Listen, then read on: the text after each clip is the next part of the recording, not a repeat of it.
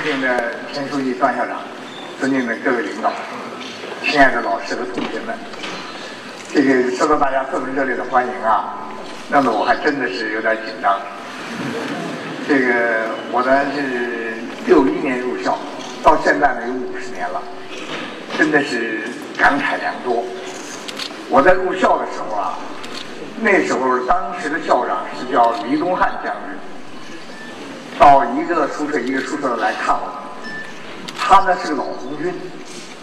老红军是个什么概念呢？那就是一九三一三二年就参加红军了。在当时我们的想象里，那简直的是太遥远的时代。长征、抗日，然后又打国民党，啊，然后再解放，再建立新中国。算了算呢，到现在，呃和那个时间。和我入学的时间相比，也才二十八九年，但是我离开了学校啊，我到学校来，那时候就是到现在已经五十年了，所以看到了今天学校的一切，特别的心里感到很激动，啊，也有有有很多这个引起我感想的地方。这个走在汽车走在这个杨村路上的时候，但是那时候我们在学校走的时候，都是要排着队唱着歌去食堂吃饭。而且呢，这个上自习的时候，下午这个第二堂自习课还差十分钟结束的时候，我就坐不住了啊，因为想早点到大操场去踢球占个地方啊。这个所以看到操场呢，就感到特别的亲切。今天到学校来呢，就是想跟同学们选了半天吧，想选一个什么题目呢？就想选一个呃一个。要想做一个企业家所必备的素质啊，想选这么一个题目。这里边为什么谈到企业家的问题呢？是我有两点想法。第一个呢，咱们学校呢是一个以理工科、以工科为主的学校。咱们做工科的呢，主要就是研究技术，要做出技术成果出来。但是这个成果怎么能够转化成为产品？怎么能够卖到社会上去？怎么能够换成经济效益？这个仅仅是靠成果本身、科技本身是不行的，一定是要通过企业才能实现。所以呢，也特别希望在我们的同学之中，有很多能成为优秀的企业家，啊，或者最起码能够了解企业是怎么回事，对我们中国的高科技成果产业化，我想肯定是会有好处的。第二一点呢，那就是。说点这个我自己的实际感想，我觉得要是选行业的话，啊，政府官员、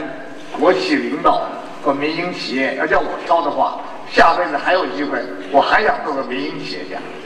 啊，因为我觉得呢，这个呢能够更好的有自己啊设计策划的余地，同时呢，这个胜利成果自己也能享受啊，这是实情，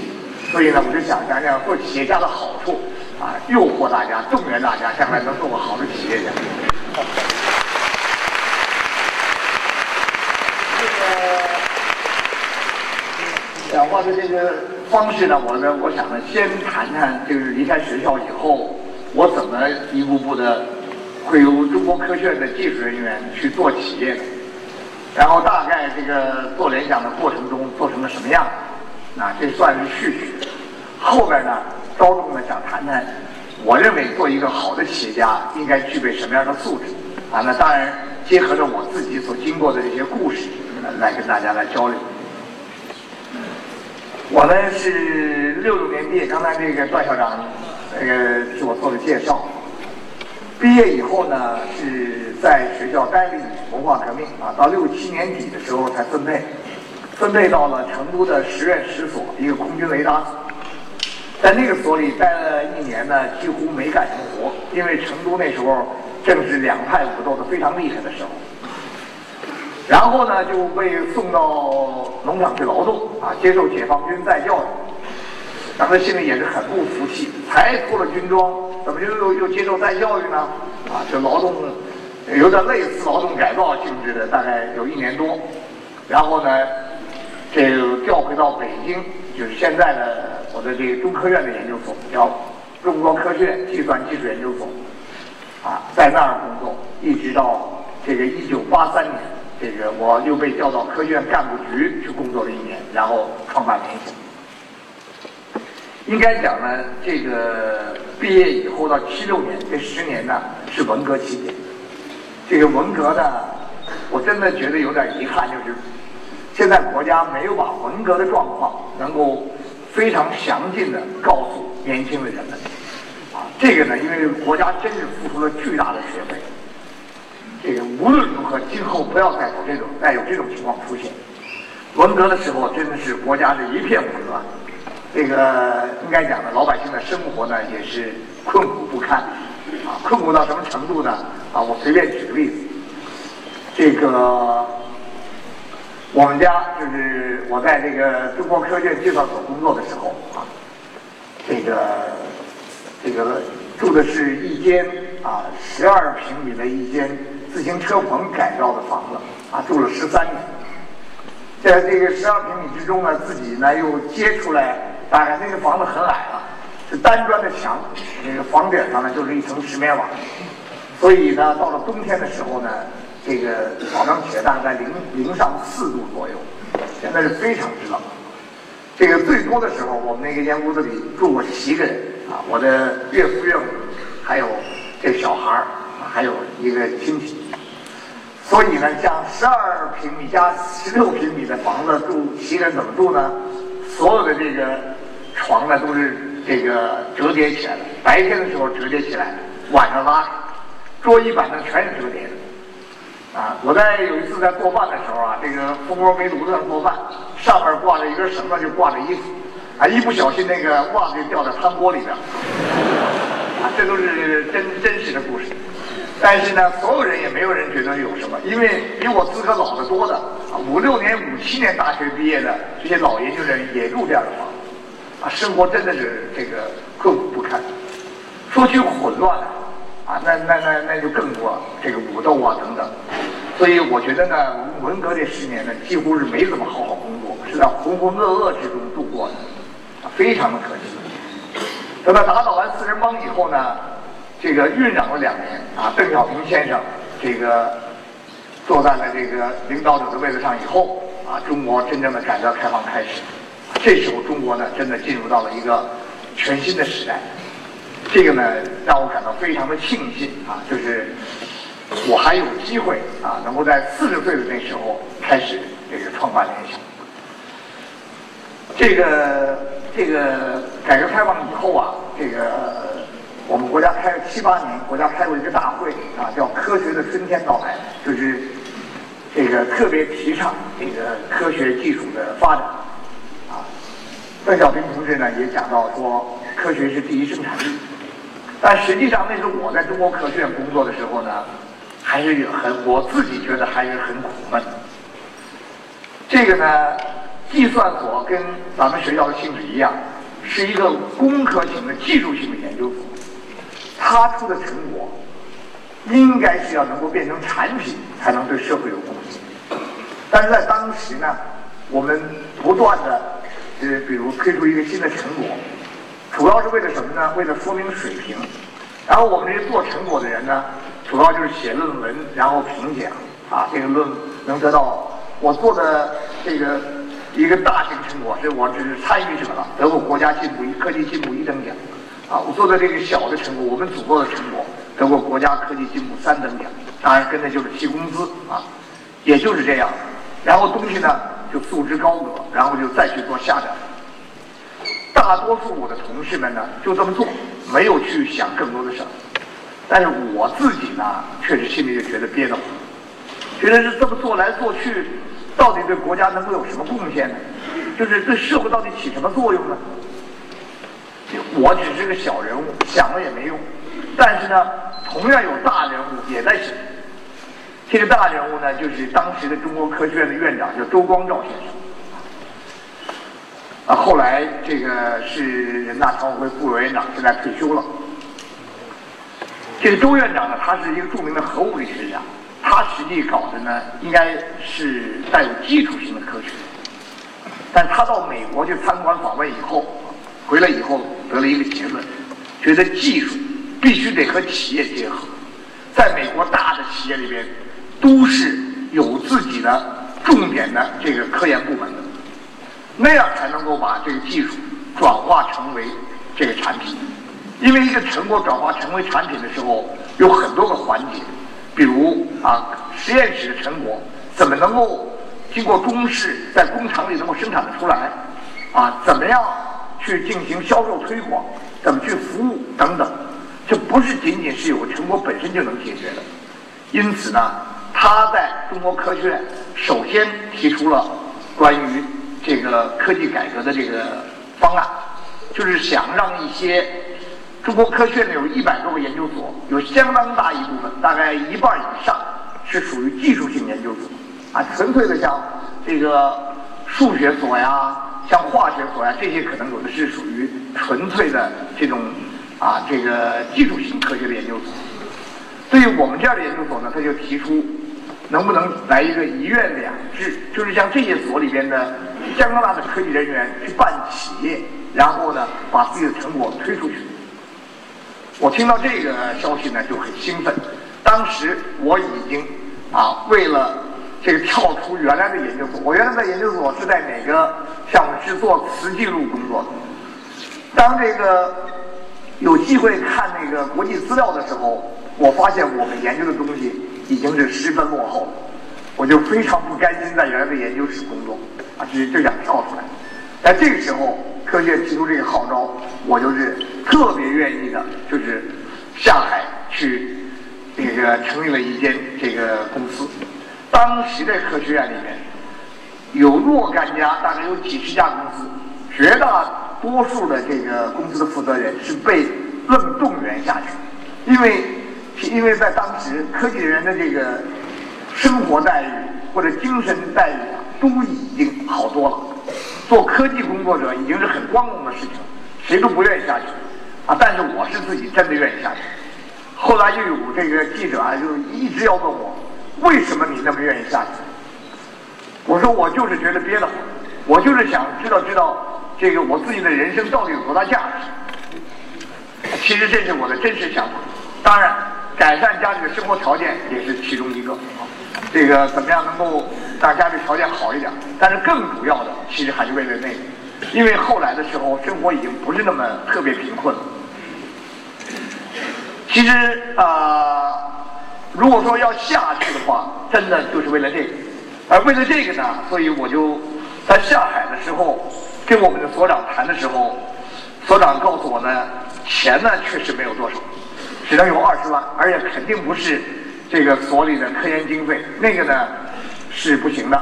这是等于所长的另外的一个小金库里边拿出二十万，所以那就是说这二十万本来是能够给大家发奖金的，给了我们那就格外的分量重啊。这我就要了三个条件，第一条呢就是呃希望要有这个人事权，人事权的意思就是说啊。这个到底怎么阻隔啊？到底怎么办？这个呢由我们自己决定，不能所长你这个安排人来给我们啊呃干什么干什么，得由我们自己来决定。这条挺重要。第二条呢就是财务支配权。财务支配权就是每年那个挣了钱以后啊，除了比如该上交所里的像交了税，当时还没有交税的概念，剩下的应该。怎么分配啊？比如哪些是做再投入，哪些做奖金，得由我们说了算。当时给我们定的呢是个处级单位，其实处级不处级根本就没什么关系啊。要的这个财务支配权其实是非常重要的。第三条呢就是经营决策权，因为当时呢只是二十万块钱，这二十万块钱呢，今天看啊，如果要是买猪肉、买农产品的话。当年的二十万比今年的大概就是最少有二百万，但是我们当时做的是一个计算机领域的公司的话，那个二十万那就跟今天不一样，那买一台电脑当时要七万多块钱，所以其实二十万就不值什么钱了，更何况这个到手以后不到两个多月就被骗走了十四万，所以这个下海以后的第一个感觉是一片茫然。就是原来想着以为说要把科所里的科技成果什么往外推广，但实际上呢，这个成果怎么推广，这个到哪去推广，人家要的是不是你这个东西啊？有的单位啊，你比如有的这个航空部门啊，他们需要啊某一种类型的这个计算设备，但我们这儿的人就不能造，所以两下呢实际上是对不上口的。眼看这几个月过去了以后呢，这个人吃马喂的钱都没往外花，心里头真是十分之着急。所以呢，我们卖过旱冰鞋，啊，还卖过电子手表，后来还有报纸上说我卖过菜，菜是肯定没卖的。反正这种这种事儿，反正这事儿都干了。这个这个做的结果呢，就全是赔了本儿啊。这个到了最后呢。我们选定了有一项科研成果，正是我那个时的一项科研成果，就是当时叫模式识别，就是怎么样能够把这个这个计算机啊，英文的这个这个这个呃输入的这个计算机，能够变成一个汉字的计算机的这个设备，我们叫汉卡。所谓卡的意思，就是由硬软件结合的这样一张卡。当时呢叫联想式汉卡，这个“联想”两个字本身什么意思呢？就是今天大家输入的时候，比如输入一个“中”字，后边有中国、中央啊等等，有一大串，这个功能叫联想。这个功能是我们发明的，啊，我们把它呢就做成了，要想希望能做成联想式汉卡，成为我们公司的这个拳头产品。但实际上这个成果真的要做成产品，是需要有几十万块钱。啊，我们呢，首先就是后来想了半天，最后发现我们有一条路，就是能够啊去做技术服务啊，给人家进口计算机的单位，给人家去验收，给人去安装、讲课啊、维修。通过做这个服务，我们第一年呢赚到了有六七十万块钱，然后用这个钱呢，这个开发了联联想式汉卡。这个开发的过程啊，中间其实也是这个。这个千回百转啊，有很多故事啊。待会儿一会儿我说一点。这个，但是呢，在做汉卡的过程中啊，竞争也很激烈，因为有好多个研究单位都在做这个东西。后来大家熟悉的，比如史玉柱啊，这个今天就是卖脑白金那个史玉柱，他当时也开发的是巨人汉卡。北大方正也开发的卡，竞争还是很激烈。我呢，我们呢，发现把汉卡呀插在 PC 机上，去推销 PC 机，卖一台卖一块汉卡的利润大概是一千多不到两千块钱，但是推销一台 PC 机呢能挣五千块钱，啊，发现这个问题以后，我们就于是一边做着汉卡，我立刻就想法去给人家这个做 PC 的代理。就走了另外一条路。后来这个我把这个事做成了若干年以后啊，这个常有人问说，这么件简单的事儿，怎么会别人不做，怎么就会你们会做呢？其实这确实有不同，因为其他单位的这个大多数都是科研研究所，他们把精力全都放在了怎么把汉卡做好的过程上，忘了其实做好汉卡，其实赚钱当时是主要目的。他脑子没往这方面去想。再有一个呢，真的要去做代理也是很困难的，因为在在当时八十年代的时候，所有的有 PC 啊有这样危机的这个美国的或者是欧洲大的公司呢，没有在中国直接设代理，都是通过香港跟台湾人啊，顶多是这，或者他美国人啊，在中国设办事处。我要想去做代理的话，要找到总代理，一定要到香港去。还是要费些周折，啊！但是呢，我反正克服了千难万险吧，到香港，最后终于做成了这个 PC 机的代理。做代理的过程，后来越做越大，使我们了解了客户的需求，啊，在做代理的过程，特别是做 HP 就是惠普代理的过程，啊，对，啊，什么叫市场，什么叫销售啊，原来不是一回事儿。对怎么去管理财务啊等等这些事儿呢，都进行了学习。如果没有这些学习的话，实际上我们后来是完全没法跟外国人竞争的。就中国过去的这个像长城啊这些国家办的企业，那是完全一种计划经济的企业，它就没有企业的概念，它就是一个厂，生产出东西以后呢，用分配的方式，就是分配给各个单位，价格全是国家定，这个原器件在哪儿买全是国家定，因此他完全不懂得怎么去进行这个销售。所以到后来，这个外国人，这个外国大企业进入中国以后，完全是属于这种性质的国营企业，就完全不堪一击，就立刻就垮了。而我们恰恰是因为招式好好做代理的时候学了一把，所以呢，后来还能够跟他们竞争。当我们学会了、懂得了怎么去这个了解客户需求的时候，我们最大的愿望就是。自己来做 PC，做中国人自己的 PC，这时候也会遇到困难。遇到困难就是我们在当时做的一家代理叫 AST 公司，这个 AST 在美国是个小公司，远远小于康泰，但就是因为联想给他做了代理，结果在中国的市场份额远远大于了什么 IBM 还和这个这个康泰，这个各位同学呢太年轻。岁数大点儿弄电脑的人都知道，就是九十年代风行的全是 AST，那全是通过联想卖出去啊，或者我们作为总代理卖出去。但在这个时候，我要想做自己的联想品牌的 PC，就得过 AST 这关，因为你想做自己的品牌，他还让不让你当代理了？你如果他不让你当代理了，我们马上这当时的利润就没有了。你别回头弄一个自己的电脑做不成，然后呢，这个。他的代理也当不成，这两头就空了。最好是我们又能当他的代理，同时能做好自己的品牌，啊，于是这里边呢就有点谈判的技术啊，啊，总之我们是把这件事情呢最后做成了，做到了这个又有了自己的这个品牌。ASC 后来呢是由于他在本部在美国经营不善啊，他他垮了。这个谈判的技巧啊大概是这样，就是。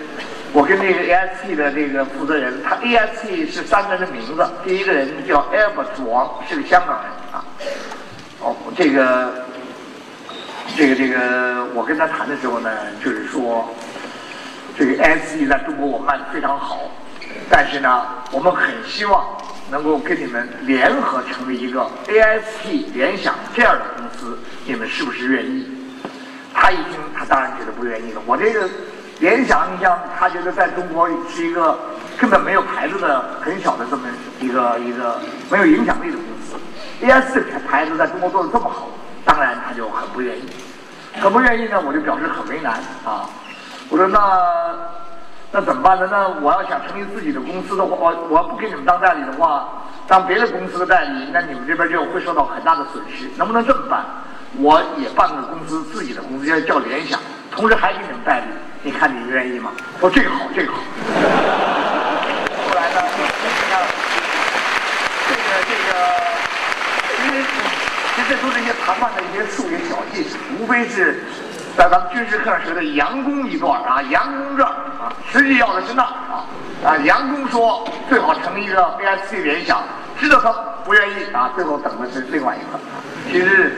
但是后来呢，就是把这个这个联想的牌子做起来了。应该讲呢，就是在有我们自己的这个品牌以前啊，包括连做汉卡那段，那应该讲还是蒙着打，就是到底这个企业往何方去，还真的是这个飘忽不定啊。当明确了说我们要做中国人自己品牌的 PC 的时候，那时候就算是瞄着打。到后来啊，这个九十年代初的时候，中国的国家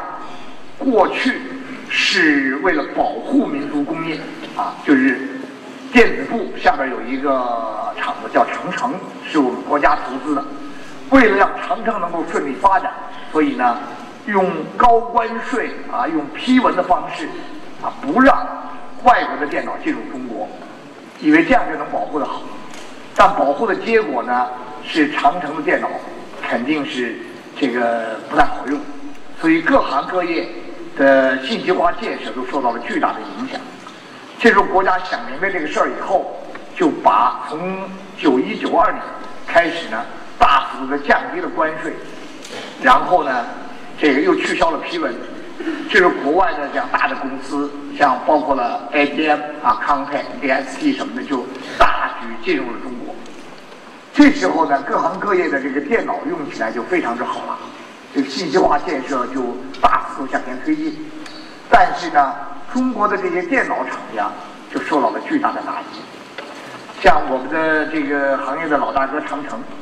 就在九三年一年啊，就是长城的品牌什么零五二零。就灰飞烟灭，长城整个自己呢就改为和 IBM 合作，替 IBM 生产机器。现在呢，长城的这间公司的这个生产厂全都是被联想后来买过来了。其实呢，它主要的就是因为是一个计划经济的企业，不懂得市场，不懂得销售，所以完全就没有反抗的能力。而当时的联想呢，和他们这个国外的这些巨型企业比。无论资金啊，无论技术人才，那都差得非常之远。我们只占中国市场大概百分之二左右的份额，但是连续就是做了几年，我们竟然就占到了中国市场的第一位。后来就是这个大家知道，就是我们就开始这个二零零四年并购了这个 IBM 啊，这个呢，这个刚才这个这个。已经已经有介绍，这就是这个啊。我就想把最近的情况再做一个简单的介绍。这个呢就是最近的情况。这个黄的呢是二零零四年的时候，我们没有并购 IBM 的时候，我们在中国是市场绝对的第一位啊，但也只是二十九亿美元的营业额。这是二零零四年。并购以后的三年，二零零七年，为什么选二零零七年呢？是那就是金融危机的前一年啊。联想并购以后的时候，做的在当时的时候，营业额做到了一百六十九亿美元的营业额。二零一零年啊，就是金融危机以后啊，这个联想由一百六十九亿一下子摔下来，然后呢，出现一个大亏损状态。现在又重新恢复上去，就做到了二百一十六亿美元的营业额。这个国际市场的份额，份额是很说明问题的。就是我们在并购前是百分之二点四，现现在呢，这个一零年是百分之七点二，占世界第三位。刚才段校长说我们是世界第二位呢，是提前了两天，应该是我记得要不错的话。应该是后天，IDC 宣布这个这个季度的世界排名，我们已经越过了戴尔，成为这个世界的第二位。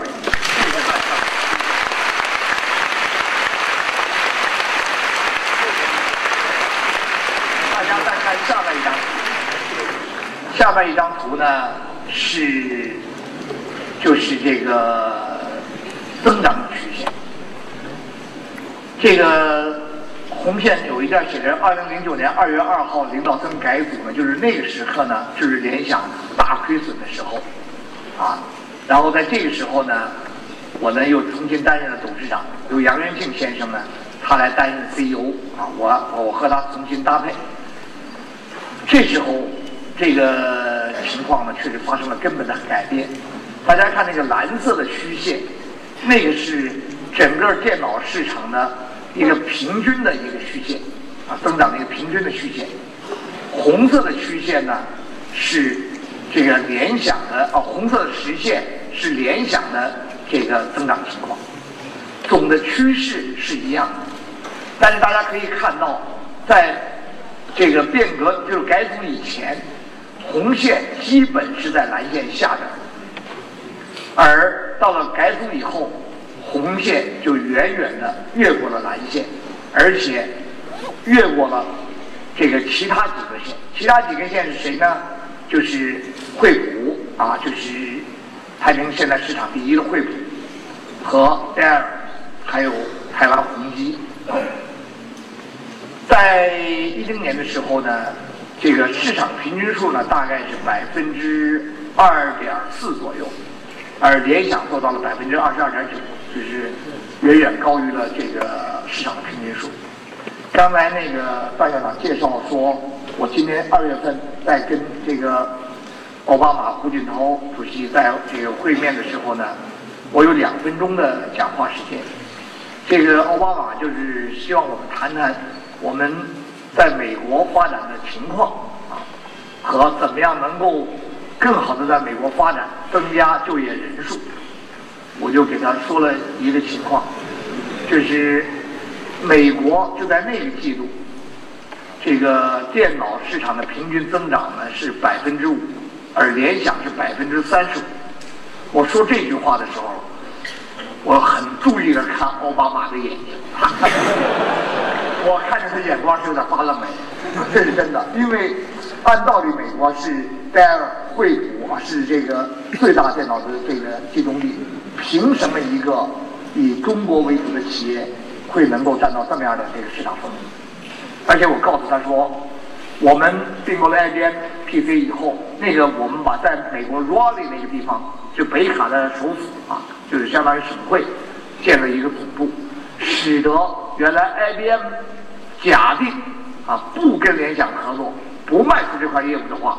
肯定这些人全都会被这块业务会被砍掉，因为长期的亏损，这些人会失业。而由于我们并购以后，保存了这部分员工，使得 Raleigh 这个地方成为美国有十三个城市啊就业人口是。正的增长，其他城市全是负增长，而 Raleigh 是其中一个。我跟他说，我觉得联想应该有贡献啊，应该在这方面也有贡献。另外一个呢，我们每年呢在美国采购有四十亿美元的这个元元器件啊，呃，这样的话呢，我觉得这个给胡主席脸上，给咱们中国人脸上也这个增了光啊。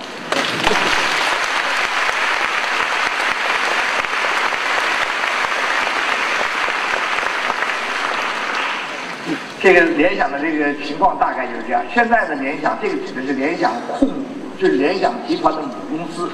大概员工呢有四万两千多人啊。其中呢，国际员工七千，这主要是联想集团的啊。这个这些东西，这个财富呢是在全球五哦，平在全球五百强里边列四百四十九位。这个有什么意思呢？就是我们在二零零七年的时候曾经。进入过世界五百强，排在第四百九十九位，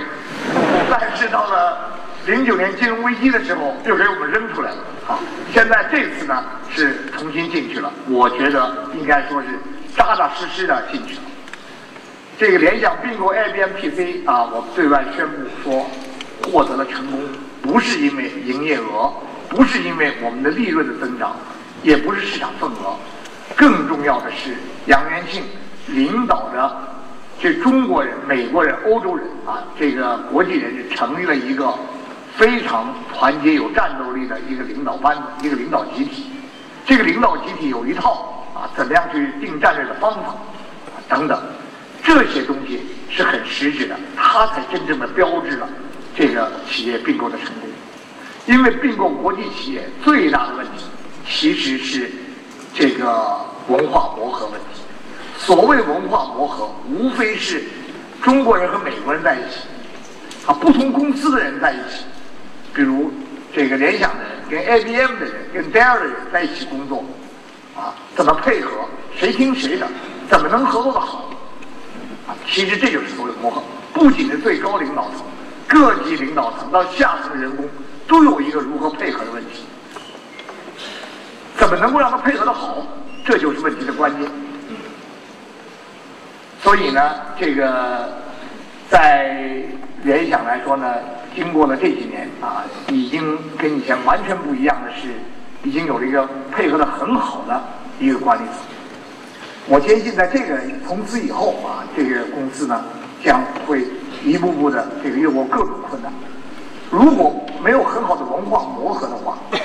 仅仅是有好的利润啊，好的这个这个表面现象，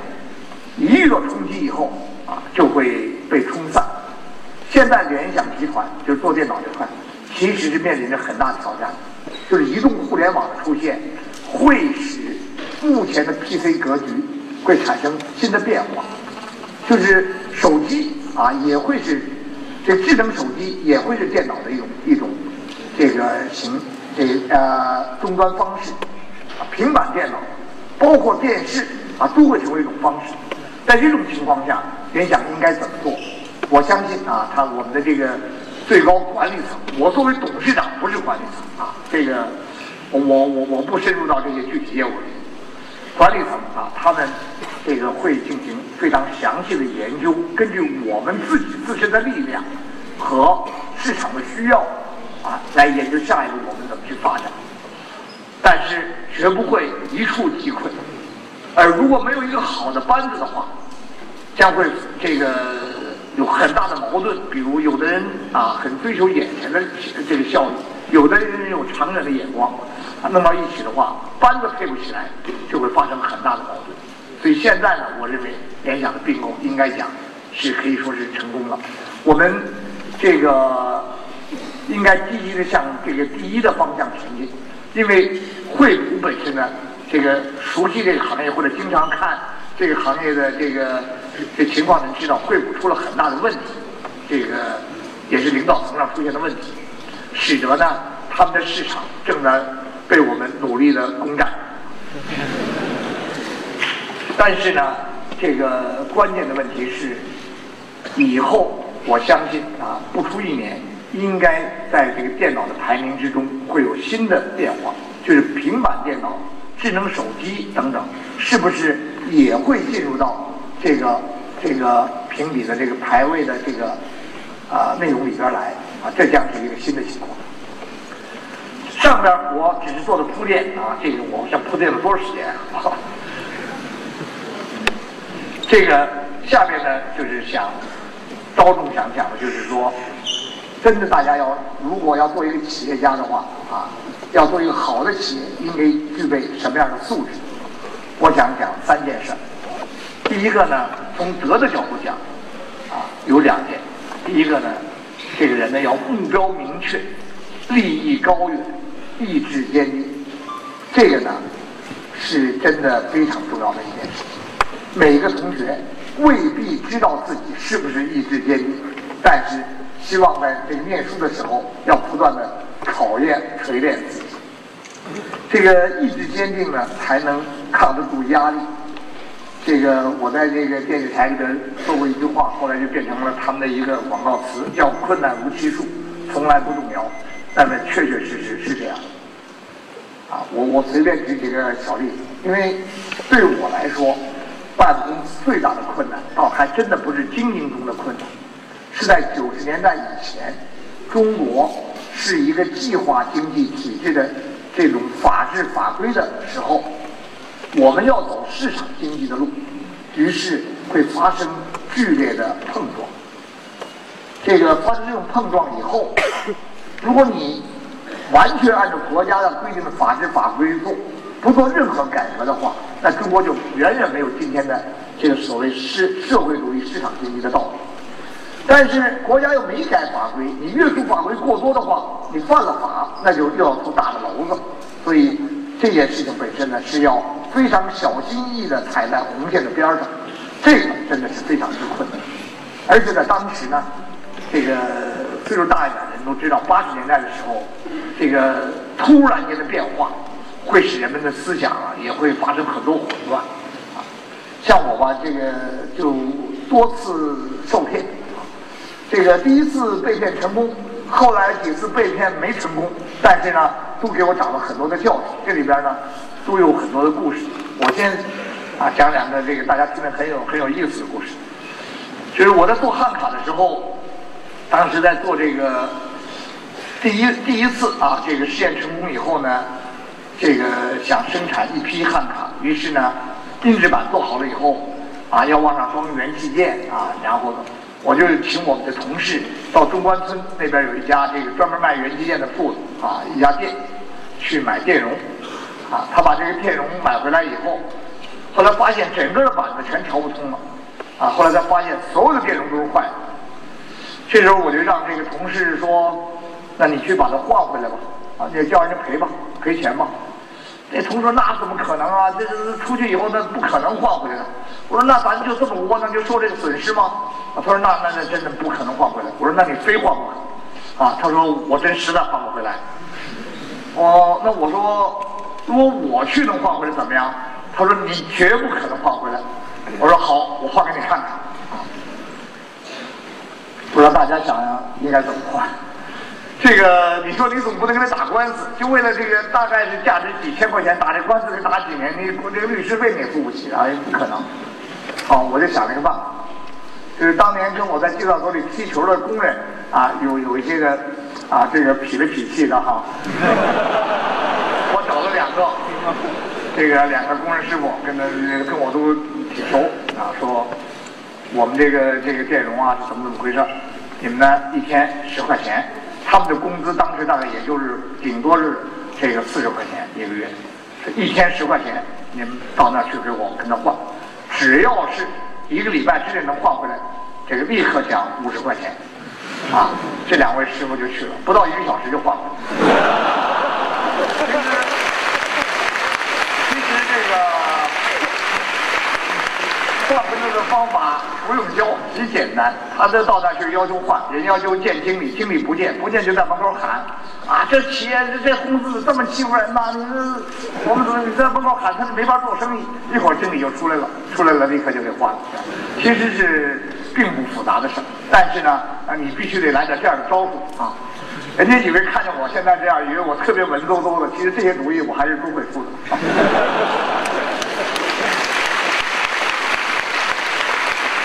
第二件事呢，我还想讲一个受骗的故事，这就比较痛苦了。就当我们把这个汉卡这个插在 PC 机上推销 PC 机，觉得利润很高的时候呢，当时我们只能够从比如北京当时什么粮食局啊，什么各个地方都能够跟 PC 毫无关系的单位，他们都能设法搞到批文啊，能够买到 PC，但他不会卖，于是我们从他们手里买来，然后再卖出去，这就叫所谓倒买倒卖吧。啊，但是插上我们的汉卡以后啊，PC 更好用了。但这样呢，这个利润率呢就很低。后来我们这个直接跟这个香港的 IBM 总部这边呢联系上关系，就是得到了一个承诺，就是在一九八七年的四月二十号以前，如果我们能进口大概这个价值五百万元的这个。IBM PC 的话，我们能够达到百分之四十的 discount，那那就是一个，那么算下来呢，就是一笔非常了不起的利润了。但是我们从来没有直接进口过。后来了解到，要进的话呢，我们必须要有拿人民币到深圳找一家所谓进出口公司，把人民币给他，然后呢，他来保证我们的进口批文，同时把人民币换成外汇打到香港去啊，有这么一个过程。于是我自己呢就带了呃两个同事到深圳啊去，想根本两眼一摸黑，不知道这个进出口公司在哪。经人介绍啊，找到了一个一个山头的一个一个山头人，一个林老板啊，那人面相忠厚，就这个把这个说好了，他说把这个先给我三百万啊，这个我把钱到什么时候打给你，大概就是。一个礼拜之内啊，你就来。这时候呢，批文一切手续办好，那你就可以来。于是我就留着一个师傅，一个也是当时一个工人师傅在那等着，我们就回了北京。回了北京以后呢，到了这一个礼拜的时候，问那个师傅说：“这个怎么有信儿吗？”那师傅说：“我最近没去看。”我说：“那你还不赶紧去看看？”啊，在等那师傅去看的时候，告诉他不知道没找着这个单位啊。这一说就把我吓傻了，我赶紧呢就那天紧张到了，就是这个连手表都没带，就直接就奔了机场。到了去那儿去以后呢，因为那个公司本来就是个皮包公司啊，根本就没人了。这个三百万呢是跟这个银行借的，那就是全部的身家性命，那那就不得了。这个八六八五年全体同志的努力啊，这个什么。因为这三百万都都都都填不满，所以这一紧张吓得就非同小可。于是呢，赶紧就就找就了解，最后知道了啊，这个林老板的家啊，住在深圳的一个什么地方，被我们打听到了。于是呢，我就到了他们家门口，啊，这个找他。这个家里没人，没人呢，我就在家门口等着。我心里话拿着板砖和拍着的信堆。啊，其实呢，大概等了一天一晚上。我估计呢，其实家里人大概早就路过，就看见这个劲头就不对啊。这个来了有三个人啊，这个面相不善啊。后来这个再过了一天，这老板自动就现身了，人家就出来说，说说柳田这个钱我是给你挪用了啊，我有一笔更好的生意啊，我不是想把你的钱骗走，只是挪用而已。啊，这下你说把我弄得火的就不得了了，然后就把这钱终于算是追回来了。然后后来呢，我们还是经过各方各种努力吧，把这个业务呢，就是还是顺利的做成了。但是在这个做的这个前后大概有一个礼拜的左右，这个丢钱的这个时间之内，我大概是天天夜里头，到了半夜里头睡一小觉，大概一两点钟就会被吓醒，这心狂跳不止，啊，因为这确实是太大的责任了。等到把钱追回来，事儿全办成了以后，每天晚上夜里头依然一两点钟还醒，心还狂跳不止，得后来就就得了这病。这个一弄弄的，天天老睡不着觉，时间一长了，就有点像日本电影《追捕》里那横路径二的镜头。大家没看过那电影，那是一个傻子，就是我看我大概就有点那个镜头，说话前言不搭后语。后来回了北京以后，住在这个海军医院总院，跟那飞行员住在一块儿，大概调整大概两个多月，才把这劲儿缓过来。啊，这个当时那个打击确实是非常大。